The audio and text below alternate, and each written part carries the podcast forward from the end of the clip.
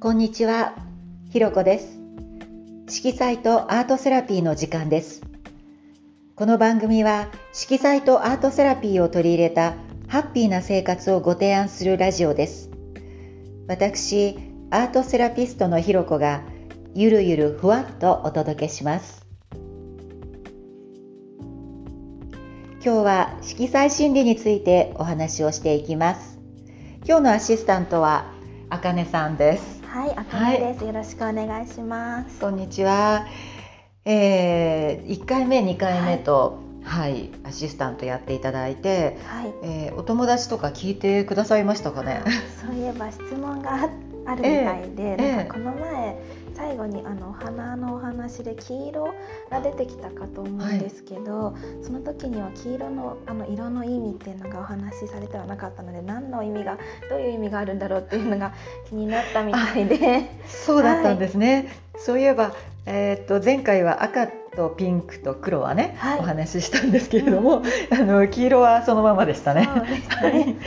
あの黄色というのは、はい、はい、えーまああの一般的には光の色とかね、はい、あの明るいとか、うん。あのこうまあそういう意味がありますけれども、はい、あの色彩心理で私たちがいつも子供の絵とかを見ていると、あの甘えたい時に出る色なんですね。えー。うん、あのまあ大人で言うとねはい、すぐ甘えたいってわけじゃないですけれども、うんうん。あのやっぱりこうちょっと構ってほしいとか、はい。注目されたいとか、はい、あのあるいは、えー評価されたいとか、はい、なんかそんなような時に出るんですうんね。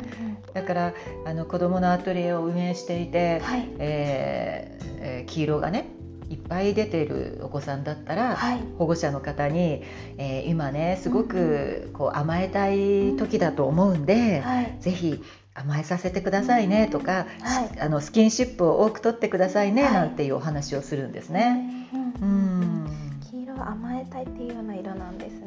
そうですね、黄色あんまり出ませんか、確かに黄色はあまりないかもしれなでないいですすね。か？あんまり子供の頃から好きな色じゃなかったですか？そうですね。あんまり好きでも嫌いではないけどみたいな感じです。そうなんですね。はい。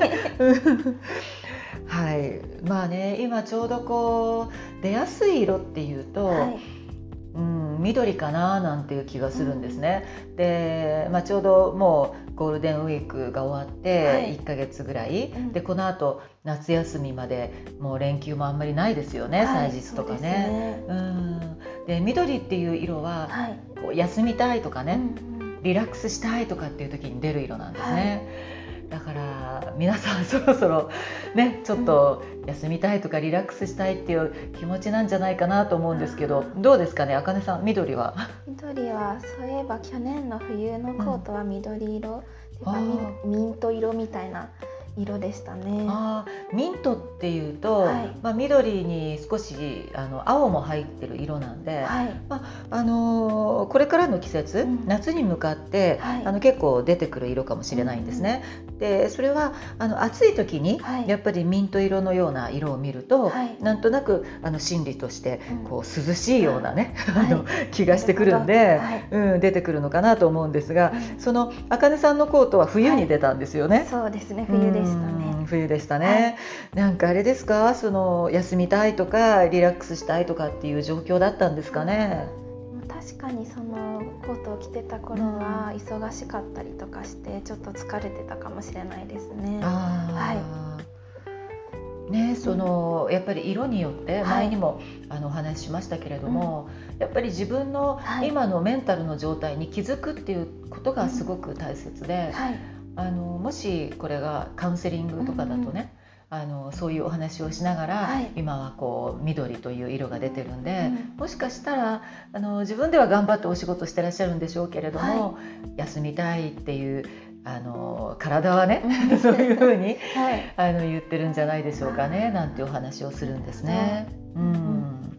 まあ、同じように、はい。あのまあ、少しこう葛藤していたりとか、デリケートな時に出る色っていうのがはい。紫なんですね。えー。ちなみに、はい。紫っていう色は絵の具で言うと何色と何色をはい。あの混ぜた色だかご存知ですか、えっと青と赤でですか？はい正解です、そうですよね、で赤に関してはこの間お話ししたように、まあやる気元気はい。みたいなあの、まあ、情熱的な色ですよね、うんうんうん。はい、で青っていうのははい。一般的には鎮静する色って言われていて、まあ、あの赤とはあのすごく対極にある色なんですけれども、はい。その対極にある2つが混ざり合ってるってことは、うん。結構自分の中で葛藤している時に出る色とかねあるいははい。自分の中でこう、まあ、緑もそうですけれども、はい。なんかこうバランスを取ろうとしている時にあのはい。出る色っていうふうに言われてるんです。で紫でも、あの濃い紫もあれば、はい。えー薄いうん。ラベンダーみたいなはい。あの紫もありますよね。そうですでねどっちかっていうと、はい。ラベンダーみたいな色の時は、うん。あの少しこうデリケートさが強くて、はい。葛藤っていうよりも、なんかあのーうん、優しい。自分に対してもはい。少しこう優しくできるし、あのデリケートになってる時なんですね。はい。で緑あごめんなさい、えー、と紫がはい。あの濃い色の時っていうのは、えー結構葛藤が強くて冷静と情熱の間じゃないけれども、はい。なんかう本当はこういうふうにしたいけれどもやっぱりこっちで我慢した方がいいかなとか、あの対人関係でもね、はい。もうちょっと自己主張してやりたいけれどもでもやはりここはあの少し抑えた方がいいかなとかね、はいまあ、自分の中で葛藤したりこうバランスをとっている状態なんですね。えーそうなんですねでそういう時に出る色なのかなとは思いますね。うんうんううんん、あかねさんは紫は出ますか？紫はあんまり身につけないかもしれないです。そうなんですね。じゃあいいですね。そう葛藤もしかしたら葛藤がないのかまあないってことはないんでしょ少う。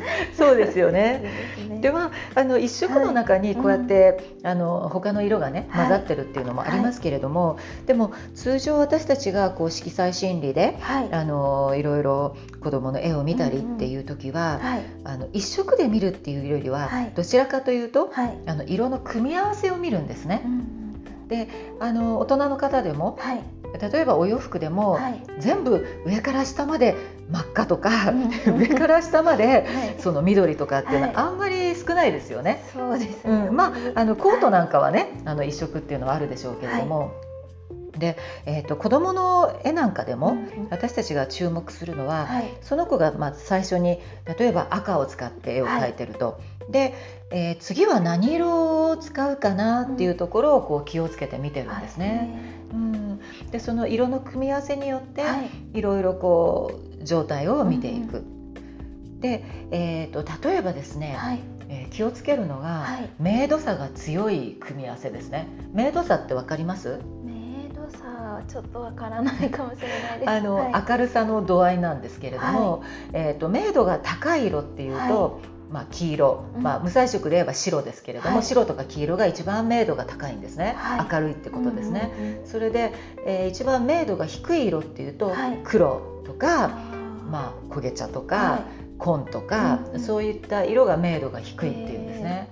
で色彩心理的にその明度のいうん。あの色彩心理ではい。よくワークショップをするんですけれども、あの子どもたち向けにね、やるんですけれども、はい。あの普通の段ボールにはい。みんなであの、まあ、色画用紙みたいのを貼ってもらうんですが、はい。えーテーマは、はい。えー引っ越し屋さんの段ボールっていうのは、はい。あのどうしてうん。汚れにくい黒とか茶色とかが使われていないのかっていうね、テーマなんですね。はい。使われてないですよね。確かにそうですね。見ないですね。うん、であの、まあ、貼ってもらうんですけれども、まあ心理的に言うと、うん。その黒とかはい。焦げ茶とか明度の低い色っていうのははい。重く感じるんですね。で白とか黄色っていうのは軽く感じるんです。あー。だから段ボールでも黒い段ボールを運ぶ何個も運ぶってなんかすごく心理的に重いものをいっぱい運んでる感じがするんですね。で逆に白だとはい。同じ大きさでもはい。なんかちょっと軽いような気がして、へうーん、疲れにくいっていうのもあるんですね、まあ、そういうところに色彩心理って利用されてるんですけれども、はい。あのー普段私たちが、あのメンタルヘルスの面からこう見ていくのは、はいその明度差がすごく強い、はい。あの差があるうん。色をの組み合わせを使ってる場合ですね、はい。で例えば一番差がある色っていうと、うん。黒と黄色でこれって工事現場なんかでも黒と黄色ってあ。使われてるでしょはいよく見ますね。見ますよね。はい。あれってあの意味として危険ですよね。うん、そうですね。危険だから近づかないようにとかね、はい。危険危険っていうことですよね、はい。で子供の絵なんかでもその黄色と黒を使ってる場合があるんですけれども、はい。やっぱり私たちはそれを見た時に、まああのもしかしたらはい。何か虐待とか、いじめとか、はい。まあ、そういう子供にとってはい。危険な状態があるんじゃないかっていうふうに、はい。あの少し意識をするんですね。うんで、えーまあ、それをうんはい。あのお母様にはい。お話しするときに、うん。まあ、保護者の方にお話しするときに、はい。まあ、あの必ずしもね、うん。虐待とか、えーいじめじゃないかもしれないけれども、はい。でも何か最近変わった様子はないですか？みたいなね、そういうことを念頭に置いてうん。お話をしたりとか、あとあの黄色とはい。青、うんうん。青が出た時なんかも、はい。その危険とはまあ違うんですけれども、えー例えばその今小学校受験とかでね、はい。すごく幼稚園生うんうん。頑張ってるお子さんたちいっぱいいますけれども、はい。やっぱりそういうプレッシャーでうん。すごく閉塞感があってでそういうお子さんの絵を見ると、はいあの例えばフィンガーペイントなんかで、はい。あの青く塗りつぶして、うんうん。でそのほんの少しだけはい。黄色がこう見えているみたいな、はい。そういう絵を描くことがあるんですね。でそういう時もはい。あの保護者の方に、はい。あの今なんかすごくねプレッシャーとか感じてるのかもしれないし、はい。そのまあ、別にお受験が悪いとかってわけではないんですけれども少しリラックスする時間をね取ったり、親子でスキンシップをするような時間をね取っていただけたらいいですねみたいなお話をするんですね。であとはその明度差はそんなにないんですけれども、はい。コントラストの強い色、うん。例えば赤と緑、まあ、クリスマスカラーみたいな感じですけれどもね、はい。そういうあのコントラストの強い色の時もちょっと、まあ、あの注意をして見るようにしています。で例えば赤と緑ではい。よくあるのが、うん。兄弟の葛藤なんですね。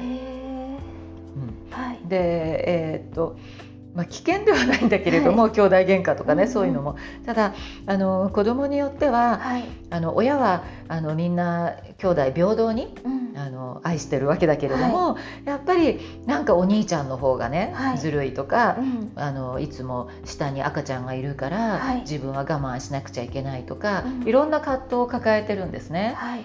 でお母様にあのお伝えする時に、こうまああのお母様としては同じように接してらっしゃるのかもしれないけれども、はい。でもあの子供からしたらね、うんうんちょっと その不公平さとか、はい。我慢を感じてるのかもしれないんで、うん。少し注意してみてくださいねみたいなお話の仕方をするんですね。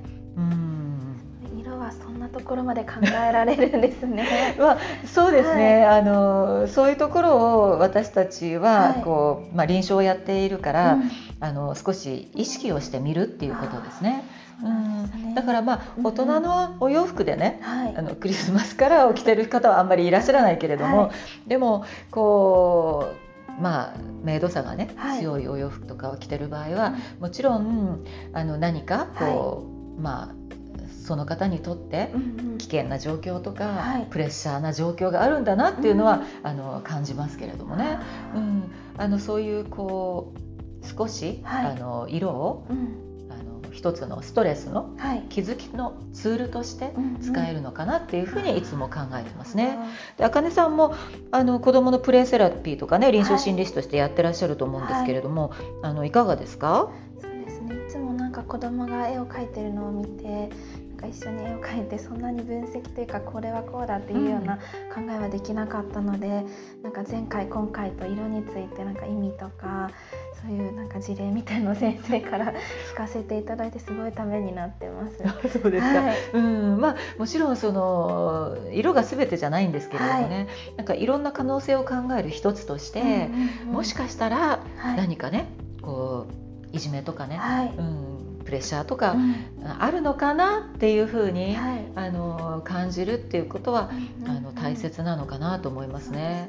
そうん、であと大人の方でも、はい。あのまあお洋服はねそんなにクリスマスカラーを着たりってことはないにしても、あの割とインテリアとかね、はい。何か他の小物なんかで、コントラストの強いものをね、はい。あの欲しくなっちゃったりとか、そういうことがあったらちょっとこうあもしかしたら自分は今何かにねこう葛藤してるのかなとか、あの迷ってるのかなとかそんな風にあの少し、はい、まあ、自己分析的に感じていただいてもいいのかなとは思います。はい、はい、今日はあの、まあそろそろお時間ですから、この辺で終了しますけれども、はい、あのもし保護者の方でお子さんの色使いとか、うん、作品とかいろんなものからあ何か質問したいななんていうことがありましたらぜひあのメールで、はい、はい、あの伝えていただけるとありがたいです。